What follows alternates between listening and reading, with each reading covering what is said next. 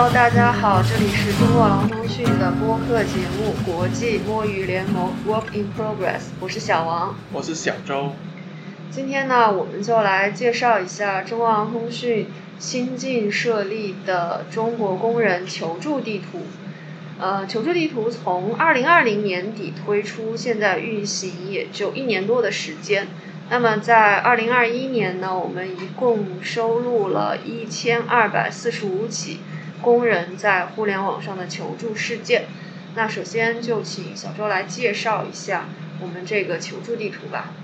对这个求助地图呢，其实它主要收集的个案大部分是呃工人的个人。面对的问题，然后他们在互联网或者社交媒体上面自己去投诉。通常，呃，他们面对的问题是拖欠工资，或者在企业里面被不合法的解雇，或者说一些呃工人的工伤或者被歧视的事情。那呃，其实，在以前我们在收集呃工人的集体行动的时候，我们已经会呃看到这些工人的不满。不过，因为他们没有形成一种集体的行动，呃，或者只是在个别呃个人层面里面去投诉，所以我们就没有把它加进我们的罢工地图里面。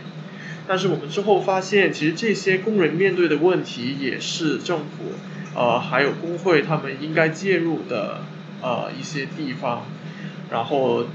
对于这些工人，他们在网上写的事情也是一些很有价值的东西，所以我们在上一年，呃初的时候就开始密集的去收集这些资料。那到了呃今年，我们已经累积了差不多一年的数据，可以看到一些呃就个人求助方面的一些趋势了。对，那其实一直以来，集体行动地图都是比较受人瞩目的。那么在这个求助地图里面，其实我们可以看到一些呃某些方面跟集体行动地图可能展示的是比较相同的趋势，但是某些方面的话，呃，求助地图又呈现出了它不同的一些特点。比方说这个。呃，建筑行业一直都是多年来都是这个欠薪的一个重灾区。那呃，工人集体行动地图这么多年来收集到的数据也可以看到，建筑行业一直都是占差不多四成左右的呃工人的抗议罢工。在这个求助地图里面，呃，看到二零二一年确实这个建筑业的。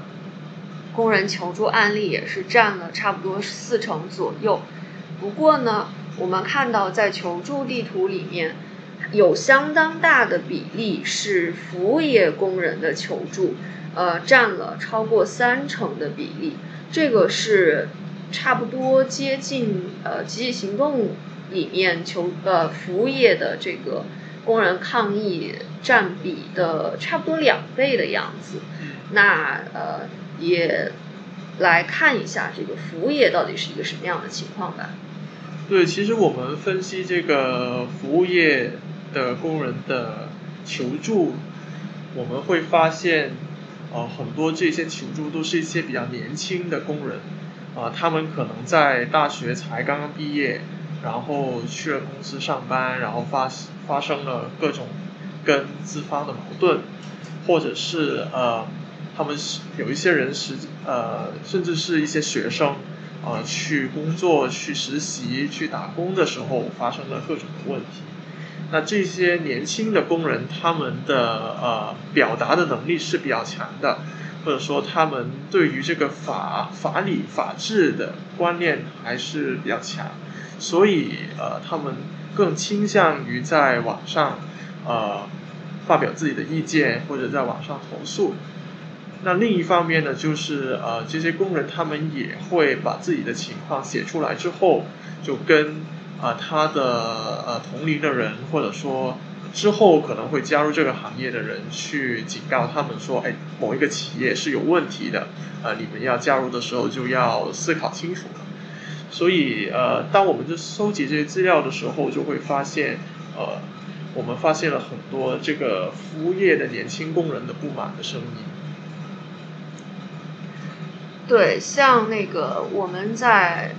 二零二一年的六月的时候，其实是有搜集到一个呃勤工俭学的大学生，在石家庄的一家传媒公司工作，然后遭到企业的欠薪，而且在欠薪之后，企业又解雇了他。我们呃可能可以以这个案例来向大家展现一下我们在求助地图上搜集到的数据吧。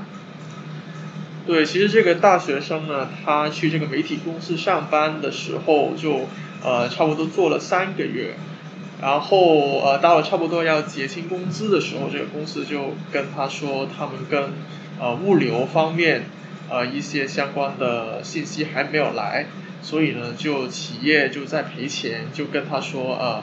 啊要晚一点才可以发工资。那这个学生呢，就呃一开始还是挺体谅这个呃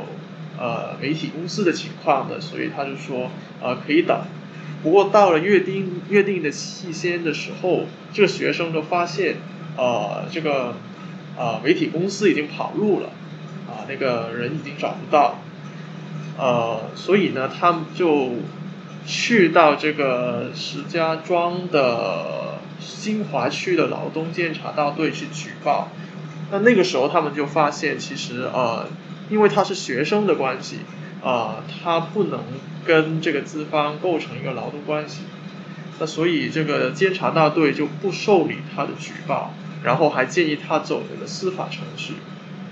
那这种情况其实呃，跟很多建筑工人。或者说其他的年轻工人，他们都面对差不多的情况。不过在这个学生呢，他就特别不满，因为对于他来说，要走司法程序是有很高的成本的，他根本雇不起呃一个律师去帮忙。那所以这个事情呢，就变成了我们可以在网上找到的信息。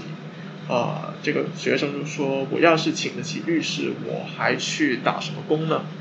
呃。通过这个呃，我们工人的求助地图，我们可以发现，其实呃，除了说呃建筑工人的集体行动，或者说之前在上一期节目我们提到的快递员的集体罢工之外，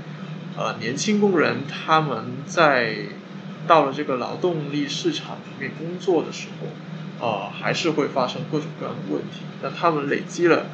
的不满呢？还是值得我们去关注的。对，其实我们看到这位大学生，呃，也是相当的具有一定的呃法律的意识。比方说，他其实找到了这个当地公司所在区的呃劳动监察大队去举报，然后也找到了这个当地的劳动仲裁委员会，呃，也向石家庄市人民政府网站呃去申诉。呃，其实他也是走了相当多的程序，但是最后这个问题都没有得到解决，所以他在网上就把他的这些经历呃发了出来，可能也是向其他的同行啊，或者是其他的的学生工们来呃警示一下自己的这个经历吧。那我们其实看到不少就是年轻的工人分享他们。比方说经历的劳动仲裁呀，还有这个呃公司欠薪或者是任意加班等等这些乱象，那总共全年来讲的话，呃，其实我们是呃二零二一年搜集到了三百三十一起呃新兴的零售跟服务业工人的求助，数量确实是相当的庞大了。嗯，对。因为在呃，其实我们觉得这个群体的工人呢，是值得我们之后呃继续的去研究，或者说收集更多的信息。因为呃一直以来，我们对于中国工人的关注，有些时候会被工人是否抗议，或者说哪一些是特别严重的危机发生的的点，我们才去关注的。那对于在这个危机还没有发生，或者是一些大大型的集体行动还没有发生的时候，呃，这些工人的不满就很容易呃埋藏在我们的这各种各样的资讯下面。那所以在工人的这个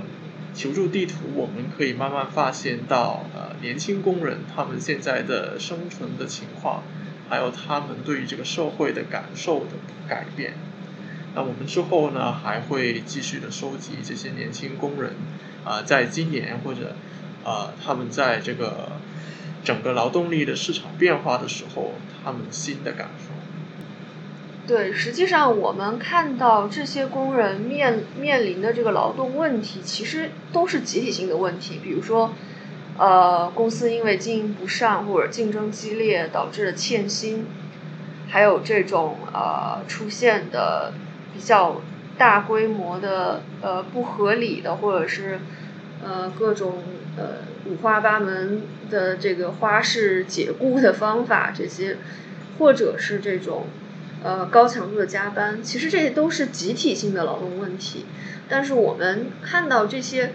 呃，劳动问题的呈现是以一个个体个案的方式来呈现出来的，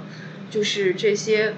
网络表达力更强的年轻的工人，在中小企业工作的这些工人，他们在网络上将他们的经历来呃写出来、发表出来，所以呃。一方面的话，我们是可以看到，呃，这些年轻的工人其实确实是具备更多的法律知识，然后也有更强的网络表达能力。但另一方面，我们也看到，在这些呃零售跟服务行业里面，其实工人的不满虽然有所累积，但是他们的组织力量相对来讲还是非常薄弱的。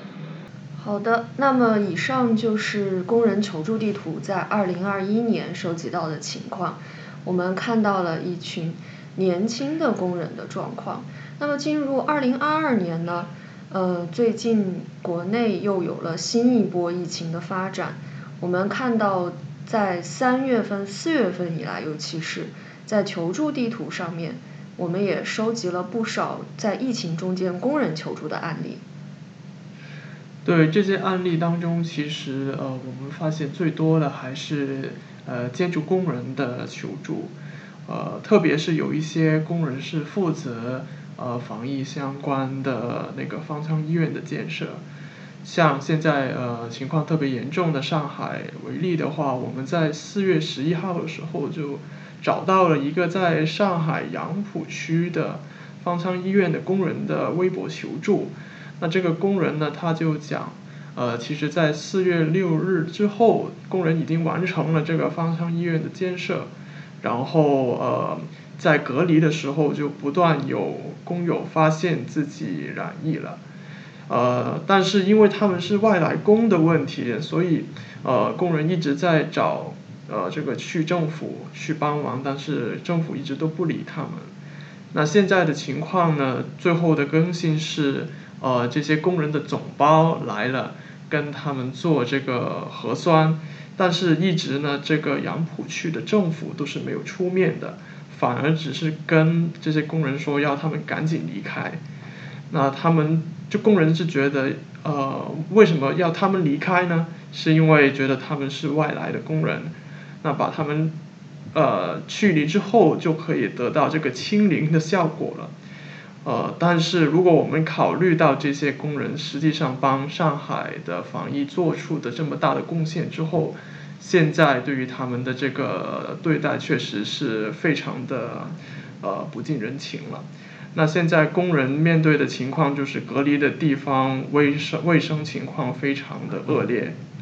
然后有一些染疫的工人，他们自己的垃圾到处都是，但是没有人去清理。那所以现在这个情况，像这种的呃建筑工人染疫之后没有人管的情况，其实在上海还有其他城市也有陆续的发生。对，之前我们在吉林也是看到，就是有呃方舱工人讨薪的新闻出来。那么其实这些呃紧急被召集过来。进行方舱医院建设的工人，他们可能会面临的一个就是，呃，集体感染的这个危险。他对于他们的这个防护来讲，还是非常的措施非常的不够的。那另一方面也是看到有一些工地的工人在呃求助的消息里面说，就是没有没有没有吃没有喝这样，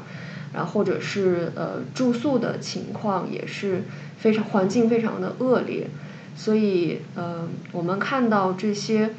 在抗疫的一线的工人里面，包括这个建筑工人，还有物流的工人跟医护人员，很多都是面临这个呃防防护不足。还有等等一些权益受损的这个状况，那么我们可以看到，呃，在微博上面，比方说像上海疫情求助的这个话题是，也是有非常大的浏览量，很多人呃在上面求助，有一些也是获得了帮助。那么我们的这个工人求助地图呢，是专门有收集工人相关的求助信息。那么现在网络上的信息也是非常的杂乱，呃，还有被删帖的情况也是很快也很多，所以如果大家对于在疫情期间这个工人的权益比较感兴趣的话，也可以来浏览我们的工人求助地图。好的，那今天的节目就到这里了，欢迎大家访问中华劳通讯的网站以及关注我们的 Facebook、Twitter 还有 Instagram。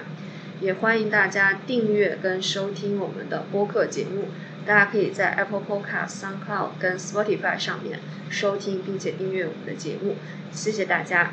拜拜。